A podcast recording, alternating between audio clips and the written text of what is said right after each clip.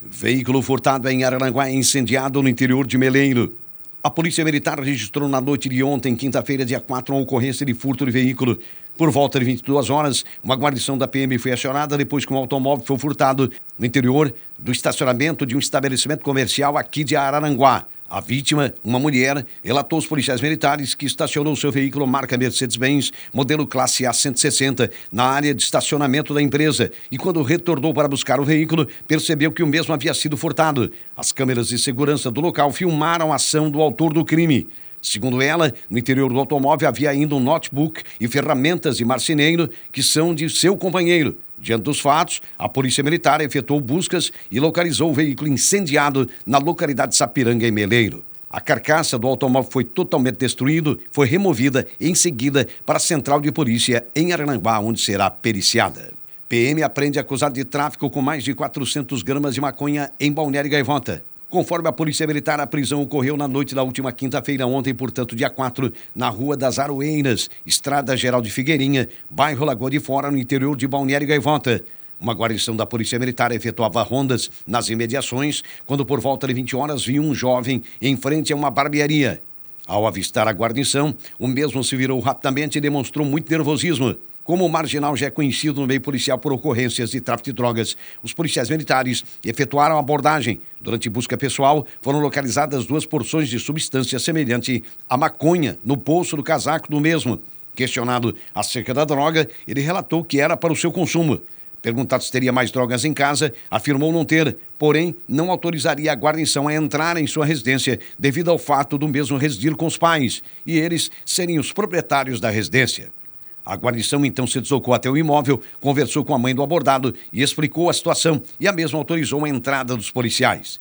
Cabe salientar que durante buscas no imóvel, especialmente no quarto do adolescente de 17 anos, sobre o sofá, entre algumas roupas, a polícia encontrou dentro de uma sacola uma grande porção de substância semelhante à maconha e uma balança de precisão pesando 436,68 gramas. Cabe ressaltar que o acusado de tráfico de drogas desacatou a guarnição chamando os policiais de vermes, sem vergonha e outros palavrões. A Polícia Militar salientou que no dia 13 de março deste ano, no mesmo local, o criminoso foi apreendido com 23 comprimidos de êxtase. Em outra oportunidade, o mesmo foi apreendido no mesmo local com 300 gramas de substância semelhante à maconha.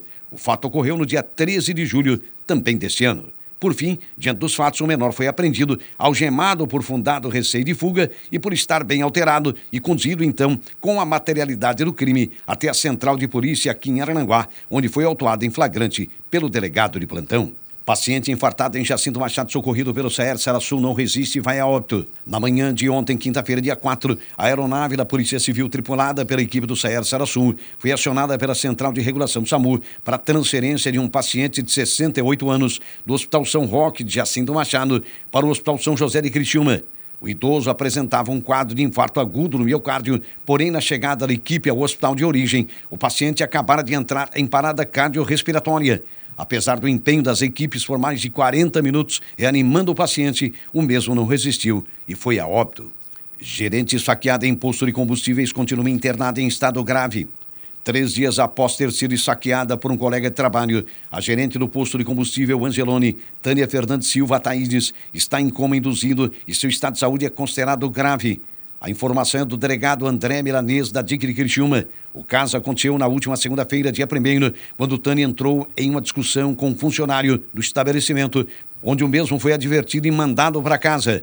Horas depois, ele retornou portando uma faca e surpreendeu a vítima pelas costas, desferindo cinco facadas na cabeça da gerente, ficando a lâmina da faca cravada na nuca da vítima. O agressor é Douglas Rochadel Francisco, de 32 anos. Ele se apresentou na tarde da última quarta-feira na delegacia de polícia, acompanhado de um advogado. Está preso no presídio Santa Augusta, em Criciúma. Menor é apreendido pela Polícia Militar com droga e dinheiro em Balneário Arroio do Silva. Durante a madrugada desta sexta-feira, hoje, portanto, dia 5, uma guarnição da Polícia Militar em rondas pelo bairro Erechim, na Avenida Beira Mar Norte, visualizou uma motoneta do tipo Honda b 100.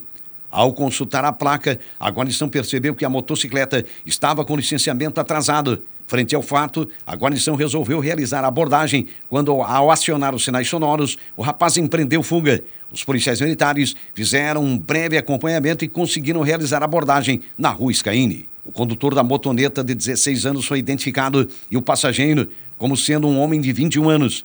Durante a abordagem, ele tentou resistir à revista pessoal, não obedecendo à orientação de colocar as mãos na cabeça e permanecer parado. Diante disso, a guarnição da Polícia Militar necessitou realizar um controle de contato para proceder à busca pessoal.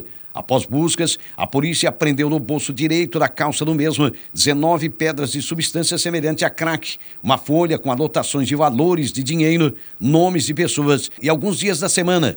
E no bolso esquerdo do mesmo, R$ 1.514 em dinheiro. Já o passageiro que foi identificado no local informou ser usuário e que havia utilizado o entorpecente na casa do traficante. Com o passageiro, a polícia encontrou nos bolsos das duas vestes uma carteira com 450 reais em espécie e seda para embalar fumo. A motocicleta foi conduzida ao pátio da permissionária com apoio de uma outra guarnição da PM. Diante do exposto, os dois, o usuário e o acusado de tráfico de drogas foram conduzidos à central de polícia e o conselho tutelar foi acionado para acompanhar a ocorrência.